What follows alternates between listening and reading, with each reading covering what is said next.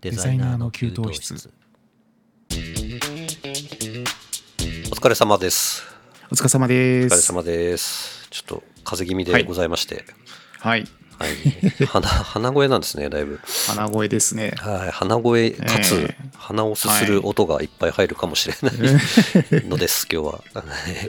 お聞き苦しい点が多々あるかもしれないですが、うんよろしくお願いします。はいはい。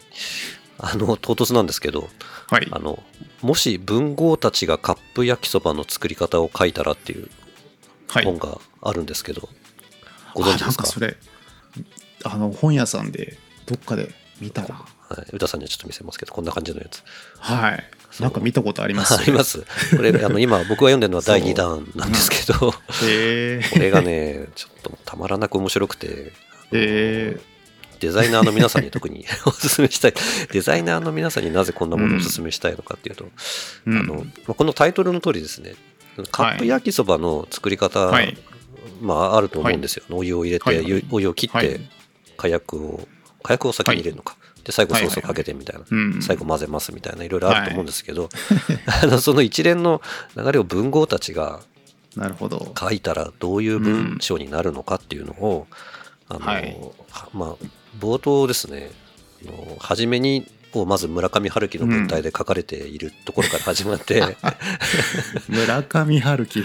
そう。想像つかないな。あの全体的にね、もうバカバカしさ満点なんで、あの あー真面目に読むっていうよりは、うんうんうんうん。なんだろうなこうストレス解消的な感じで読んでいただきたいものなんですけども、うん。結構ねすごい数の、うん。かすごい数のというかすごい数収録されてるんですよね、もちろんその文豪的な人たちがいっぱいいるんですけど、夏目漱石とか芥川龍之介とあかー。あのいるんですけどあの、うん面白いところで言うとあのチキリンとか、えー、と池早とかですね。西野弘明とか。それご本人が書いてるんですか？いや書いてないですよ。そういう人が書いたらこういう感じになるんじゃないかっていうのを想像して面白おかしく書いてるだけなんですよ。あーじゃあ許可は取ったけどって感じですかね。通ってないいんじゃないですか？きっと。取ってない。これね人ならまだいいんですけど あのなんかねビジネスメールの場合とか、結構でも面白かったそうビジネスメール。とかねなんかあの、うん。あと雑誌とかもありましたね「ポパイ」とかあのプレイボーイとか。なに？うん、そんな特徴ありましたか。言われてみればね。全然うわこういうわかん書き方してるわっていう感じの文体になっていますんで、えそのなんでこれをそして僕デザイナーの人に勧めたいかっていうと、うん。そのなんだろうな文字だけで世界観をこうはい表してる秀逸な例だと思うんですよね。うん。うんそうそうそう。でデザイナーってそのアイデアを何かしらの世界観にこうまとわせて表現しなきゃいけないみたいな、うん。あのアウトプットの仕方を仕事の上でこううん。やっていかなくちゃいけない職業なんでその世界観の作り方の勉強みたいな感じで、うん。あの読んでみるのも面白いかなっていう。いやちょっと興味深いな。そんなにいっぱいあるんですね。そうそうなんですね。中古で僕、うん。これ第 2, 二 弾なんでちょっとあれでしたけど 第1弾は中古で1円とかで売ってたんで、1円ほぼ送料だけ払えば買えますから。価値ないじゃないですか。面白く読みましたよ。はい、あのかなり手軽に読めるんで、あのもし文豪たちがはい。カップ焼きそばの作り方を書いたらっていう本です。ちょっとはい。はい、気にしてみます。はい、ぜひ。手 に取ってみてください。ということでですね、ちょっと冒頭もうちょっとお話あるんですけど、はい。えっとまあ、僕本を一冊今年の初め出しまして、ではい。今2冊目に着手してい。るさなかなんですけれども、はい。イラストを歌さんに描いてもらっておりまして、そうなんです。はい、はい。そうなんですよ。で、2人で協力して作ってるような感じなんですが、えあの、そのし本を執筆してる人になんか質問すえるえ。機会って、あの、うん。皆さんあんまりないのかなっていうふうに思ってないですよね。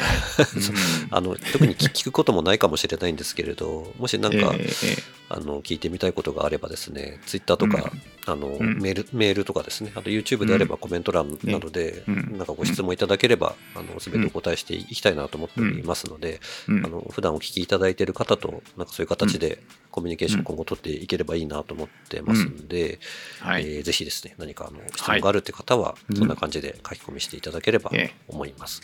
はい。はい。ぜひぜひ。はい、ぜひよろしくお願いいたします。お待ちしております。はい。はい。概要欄にちゃんと連絡先書いておきますので。はい。よぜひよろしくお願いします。ろしくお願いしまはい。す。で今日はですね、えっとはい。仕事の、まあ、仕事上のミスを減らすために、何をしているかみたいなテーマで今日はお話ししていこうと思います。よろしくお願いいたします。よろしくお願いします。はい。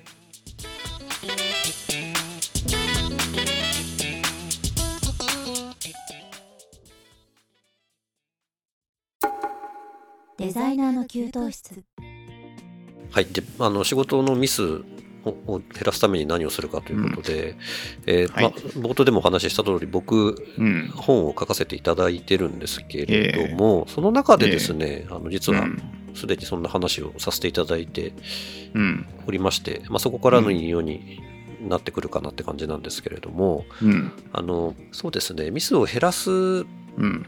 のも大事なんですけどミスっうん。てやっぱりなんだろうなミスとミスが全くゼロになるってことないじゃないですか、うん。仕事をしている上で。ですね。そう。ありえないでミす。スそう。ミスが ミスがゼロになると思っあてる状態が多分一番まずいというか、ーそうですね。そう慢心でですね、それは。そうなんですよ。ミスゼロにできると思ってる状態が一番僕は危険だと思っていて、うん。でもたただ長らくずっとできると思って、うんうんうんうん。あのミスとあんまり向き合ってこなかったというか、あのミスはなくせるもんだと思って生きてききたので、あの一時すごい仕事上でですねめちゃくちゃミスを続けてする時があって、そうこれはもうその時に気づきまして なくせねなくせないんだなっていう。そうそうそう。うん。そうなのでそのそう。なんて言うんでしょうね、そのミスが生まれたものを人がやってる以上はやっぱりどっかで何かしらエラーっていうのは起きるので、それをこううん。検出するシステムっていうのを作っていくのがうん。大事だっていうことに気づいてですね、僕の中では、まあ、とはいえですね、そのあってはいけないものなので、その予防っていう観点と、その、うん。けミスが起きた時にいかに検出するかっていう、その2つの二軸でミスと付き合っていくっていうことにうん。してからですね、そこからまあ、ほほとんどっていうか、ミスしてないですね、まあ、ま物理的に、あのミスは起こってないえと言っていいと思います。うん。で予防については、まあ、いろんう。なん対策があるかなと思うんですけれども、うん主にですね、案件が動いてる時にうんできる予防っていうのがまずあるかなと思うんですね。ええそれは、ええあのそれもまあ大体思いつく限りでは6つぐらいあるかなと思うんですけど、うん。あのまあ、簡単にちょっと1個ずつ説明するんですけど、うん。まずは簡単なところで言うとそのお客様から赤字が入ったものを直し漏れてないかっていうのを、うん。あのチェックするっていうのを徹底するっていうことですね、うん修正漏れを防ぐ。でこれはその入ってる赤字を直したらちゃんとチェックするっていう、うんすごい基本的なことですけどね。これ、でも、それをおっしゃるってことは、ええパチパチさんの周りではやれてない方がいたってことですか？もあるしその、ええ。あの慢心するとその赤字うん。入ってる赤字をちゃんと自分でチェックして潰さずにはい。あのやったりとかあとはそのチえ。えェックの仕方に問題があると、あの直したと思ってないっていうか、そのあー。チェックされてないような感じで、うんあの赤字だけが残ってしまうっていう場合もうんうんあったりしますし、うん。うん。その修正した箇所は必ず法制紙に対してここは修正が終わってますっていうのを分かるようにしておくことでうん。直してない箇所がうん。なくなるっていうことができるなっていう感じですよね。ではい。あとはあのうん。ごめんなさいね鼻すすってばっかりなんですけど。えっとあとは手打ちをしないことですね、基本的には。はい、原稿はコピーペーストで、えーうん。基本的に持ってくるっていうのを徹底するっていう。うんことです。まあ、これもただコピーペーストを、あの思考停止でやってると、あの必要のないところまでペーストを押してしまったりするんで、まあ、それも細心の注意が必要なんですけれども、うん。あのまあ、自分で打つよりはまあ100倍いいかなっていううん。感じですね。まあ、見ながら打つとやっぱり結構やっぱり送り仮名が間違ったりとか、ね桁が間違ったりとかう。んよくあるので、うん。うん、そういうのはあのなるべくしないようにしましょうということです。はいはい、あとは、えっと、消し間違いを防ぐっていうのも結構注意してました。あのあー。意図せずグループ化されてしまったりとか あの、うん。グループ化されてるオブジェクトからええ。一部分だけ引っ張って持ってきたものが、あのうんグループがか解除されないままに、うん。えーグループ属性が残っていてですね。そのええ。そのオブジェクトを消したがためにうん。消さなくていいものまで消えてしまうっていうことが、うん。これは僕じゃないんですけど何回かあってですね、それを防ぐために、うん。あのうんはですねバウンディングボックスを活用してバウンディングボックス？うん、あのイラレの機能ですけど、うん。えっと、スペースキーを押すとですね、その対象のオブジェクトのうん。ここまでが選択されてる範囲ですよっていうのが、あの出るんですね。それを触るとこう拡大縮小とかができるためのものなんですけれども、そのここまでが今選ばれてますっていうのが分かる、えーうん。ツールになってるのでそのそれを消すときにちゃんとその必要な場所だけが今選ばれているかっていうのを都度確認するっていうためにバウンドバウンディングボックスを活用してうん。不要なものを消さないっていうのをうん。えーやってましたね。やってましたねっていうか今もやってるんですけど、え ーこれはねそう、ええ。あの人の間違いで僕がちょっと気づかされた結構いい例でしたね。ああ、そうなんだ。そう僕のチームの子がなんか消さなくていいものを消しちゃってて、その原因を突き詰めたらグループ化されてたっていうことだったんで、うん そうそういうことが起こりうるんだなっていういいあのケーススタディになったので、もう怖いので僕これは毎回やるようにしてますね。僕もそれに似たような感じで、ロックってありますよね。コントロールに、うんうん。コマンドに。はい。で、ロックかけて、で、うんうんロックしっぱなしで、そこにずっと置きっぱなしっていう事故もあって、あ 消したかったんだけど消せなかったパターンです、ね。なるほどね。逆に消せなかったパターン。そう。うん。っていうのもあったので、やっぱロックも解除して、うんうん。あとか隠すも解除するコマンド3癖がありでましたね。すね。はい。そう。うんうんうん。画数を残しとくと、はいはい。なんかね僕の会社のシステムが良くなかったんでしょうけど、うん。で出てくるんですよ。隠したものが。そうそうそう。印刷会社によって、そうなんですよ、ね、わからないですからね、そのあたりはね。うん、そう。それで出てきて変なもんが入っちゃったっていう事故が何回かあって、はいはいはだから隠すと、い。うん。そのロックだけは気をつけてますね。まずあとそのパチパチさんがおっしゃってたやつと、はい。っていうふうにやってました、はい。そのオブジェクトを消すときっていうのは結構デリケートに、うん。えーなった方がいいですよねっていう話だと思いますね。うん。で、あとは、あのファイルの取り違いも、あの、はい。予防するっていう観点からその進行中のイラストレーターのデータ以外は履歴っていうフォルダを作ってそちらに全部どんどん格納していくという感じでデータを管理していますね。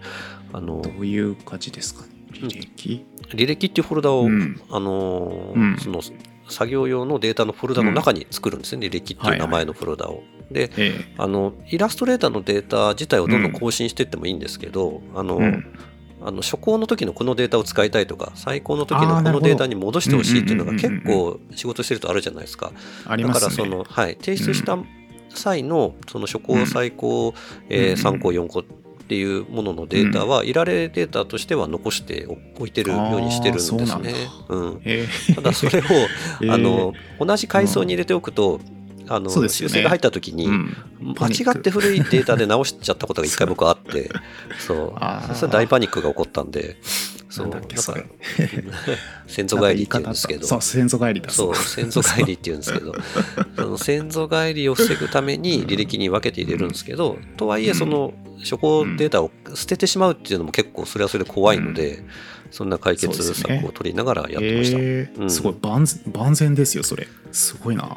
いや、結構何が、何言われるか分かんないっていうのがね、ねやっぱりあある世界なので、ええーすごい。ー万全に万全を期してやってます。あとはですね、行き違いを防ぐために、えっと、ええ。主にこれは写真とかイラストがまだダミーの状態の時に、あはい。のこれはちゃんとダミーのものですよっていうのを分かるように、うんうんうんえーラフなり構成なりに入れて出すように、えーすると、なんでしょうね、未着であるっていう事実をお客様と認識を合わせるってことがやっぱり大事なので、だったら用意しなきゃいけないねっていうふうに誰かが気づけるっていう感じになりますので、それがないとやっぱりもう写真あるのねっていうふうにやっぱりみんな思っちゃうから、そのまま印刷しちゃったりしたらね目も当てられないので、ね。えー結構すごい初歩的なことなんですけどこれは結構大事なえーことかなと思いますね。うん。あとはですね一番気をつけてたのはあの考慮してから、うん。あの入稿データを作るまでに必ず、あの1日以上時間をもらうっていうスケジュールを組んでたっていうことですね。大切それ。おそうなんですよ。客さんお客さんって結構そういうの分かんないんですよね。わかんないですよね。だから、ええ。あのもう OK なんですぐデータくださいって大体言われるんですけど、ね言いますよね。はい、そ それはもう最初から分かってるんで、うん。あの OK もらってからデータを準備するまでに翌日まで時間をいただきますって最初にもう言っておいて、うん。そういうスケジュールにえーしておくっていう感じでうんやってました、うん。そうじゃないとやっぱりうん。渡す前の最終的なチェックに時間をやっぱり当てられないので、そこに時間取ってないがために起こってしまうミスっていうのがものすごく多いんですよ。うん、だからそこの時間はかなり、あのちょっと半分喧嘩になりそうな勢いもああったりしますそんなこと。いやそんなすぐくれよ。なんでくれないんだよみたいな感じに言うお客様もいらっしゃいますけどやっぱそこがすごい譲ら譲ってはいけない部分だと僕は思っておりましたね。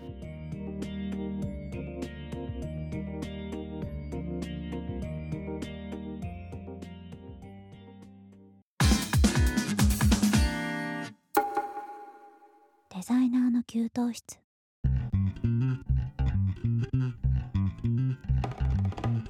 であとはまあこれが進行中にできる予防としてはまあそんぐらいかなっていう感じで、うん。あとはそのデータを作る時のその予防策みたいなものは、うん。これはもう一般的になんだろうなデータ入稿データ制作時のチェックリストみたいなものって結構うん。出回ってると思うのでそのうん。紙面上にあの孤立点はないかとかガイドラインは不要なものは消してるかとかスウォッチ未使用なものは消してるかとかオーバープリントはどうかとかうん。あとはもうもちろんアウトラインが、うん。あの取れてないとイラスレの場合は入稿できないので、うん。えーそういうことができないかっていうのもあると思うんですけど、うん。まあ、それももちろん入稿時に徹底してやるように、うん。えーしてますしでそうん。のあとは密を検出するっていう部分については、あのうん。これは一人でできることも多いんですけどここはうん。人,、人の手を借りてやることが結構多かったですね、会社員時代は特に。うん。あのお客様と、うん。あの読み合わせっていうのを必ずやっはいはい。てましたね。あの全ての赤字、うん。うん。あとはそその今現在紙面に載ってる全ての文字とか要素がおかしくないかっていうのを全部しらみつぶしに確認していくっていう作業ですね。そこであこんなところが そう間違ってるとかあここ直ってないわとかっていうのが、うん。えーそこで発見されるっていうケースが結構多いですね。それ結構手厚い確認ですよね。でもうん、すごいなと思って、あのーまあ、そうやったことあるんですけどね。読み合わせとか。そう間違うとねやばい量の印刷ありますよね。数を 吸ってる案件をやっていたので、う。んうん、あの結構フルコースな感じで今話してるんですけど、はいあの全ての案件に対してこれをやってるってわけではないですけどこのお客さんのそのうん。あの、まあ、流通のね、うん。流通関係の折り込みチラシの印刷ってなるとやっぱり、うん。そのそすね。する枚数もが巨 あの巨大なので、うん。うん、読み合わせっていうのもしてましたし、であとは第三者機関第三者の構成機関にこれはお金を払って構成もしてもらってあましたね。でやったんですね。はい、これ僕があの探してきたその構成機関にうん。お願いして、うんえーとうん。そのファクトチェックっていうのかな事実確認っていうか日本語としておかしくないかとかあと一ええ応赤字を渡せばうん履歴もたどってもらえるので、えーうん。そそんなうん。ものもやってもらったりしてましたね。ええであとはその差し替え版とかはものすごくうん。作ったりしてたんで、うん。あのフォトショップのそのうん。差分、うん。差分っていうかうん。あの鍵盤、まあ、印刷会社がよくやってることだとは思うんですけれども、その鍵盤的なものですね、うん。あのお客様から OK, がもら、うん。OK をもらった考慮の紙面と、うん。えー制作会社の方で作ったその入稿データが、同じものになってるかどうかっていうチェックあーはいはい。をそのはい。フォトショップ上のレイヤーのそうん。の差分確認でやるっていうのもしてましたね。うん。うん。うん。うん。これはそのなんでしょうね。データを作ってうん。入稿データに仕上げていく段階で思いがけず、そのさっき言ってたものを消しちゃうとかものを動かしちゃうとか、うん。あのうん。ものによってアウトラインかけたらグラデーションになってしまうみたいなものもなんかあるんですよ。へえうん。まあそういうものを検出するために やってましたね。へえはい。その規模の案件は今あん。まりないので、そこまでフルコースの,、うん。あの検出ね。体制は取ってやってないですけど、ううん。ん、僕がやってたのはあの、うん。そんな感じです。それぐらい、まあ、ちょっと話してない部分もいっぱいありはしますけど、まあ、大体そんな感じかな、ミスミス、まあ、それぐらいやっておけば、あのミスは起こりはしなかったんですけど、うん。あのまあただその確認とかに関わるじ時間はものすごくうん。取られてしまうので、そうですよね。はい。僕はもうほぼ構成しかしてないっていう時期も、まあありましたね。ディレクターの宿命っていうあ部分もねあるそう。じゃあるんですけど、ーうん。うん、いや、僕もそうでしたよ、結局。ディレクターの位置、アートディレクターとかになっちゃうともう、はい。確認確認で、そうなんですよね。そう。デザイン部分の確認よりも、やっぱりそういった文字の誤色だったりとか、うん、消えちゃいけないものが消えちゃってるとか、そっちの方が怖かったんで、そうなんですよ。それでデータを印刷会社に渡した後にあ、あとはお客さんから電話がかかってきてごめんなさい、ここちょっとご変更になりましたとか、あとここ間違ってたんですけどっていう連絡が来る時もあって、胃が痛い。そう、胃が痛い日々がずっと続くっていうのはありましたね。うわ、懐かしい。うんグラフィックデザイン特有の悩みかそうっすねなと思いますけど、ねえ。いや、思い出したくないわ、もう。そうですね、あんまり そういうタイプの案件にはちょっとあんまり関わっていたくないかな というのが正直なところですね。そうですね。うんはい、僕の方はそんな感じはい。でございます。はいはい、ありがとうございましたありが。とうございます。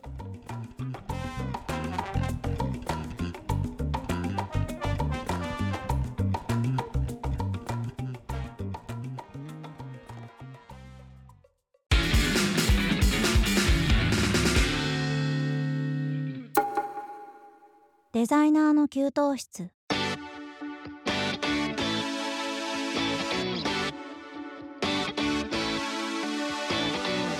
はい、というわけででしてね、今日は僕の,、あのターンというか、あのミスに、うん。ミスを減らすために何をしているかっていうことについて、僕の話はい。で終わる、終わってしまう感じになったんですけど、次回、ええ。歌さんについて、いえ。はい。えー歌さんについてというか、歌さんが何をされているかっていうことでお話を伺っていきたいと思います。はいよろしくお願いします。よろしくお願いします。はい。デザイナーの給湯室では皆様からのご意見、ご感想をお待ちしております。えー、Twitter の DM や YouTube のコメント欄などからどしどしお寄せください。えーまた、ハッシュタグ、デザキューをつけて投稿していただければ、リプレイやリツイートをしに参りますので、お気軽に投稿してください。えー次回は8月18日木曜日21時頃お耳にかかります。本日もありがとうございました。お相手は私、パチパチと。歌でした。バイババイバイ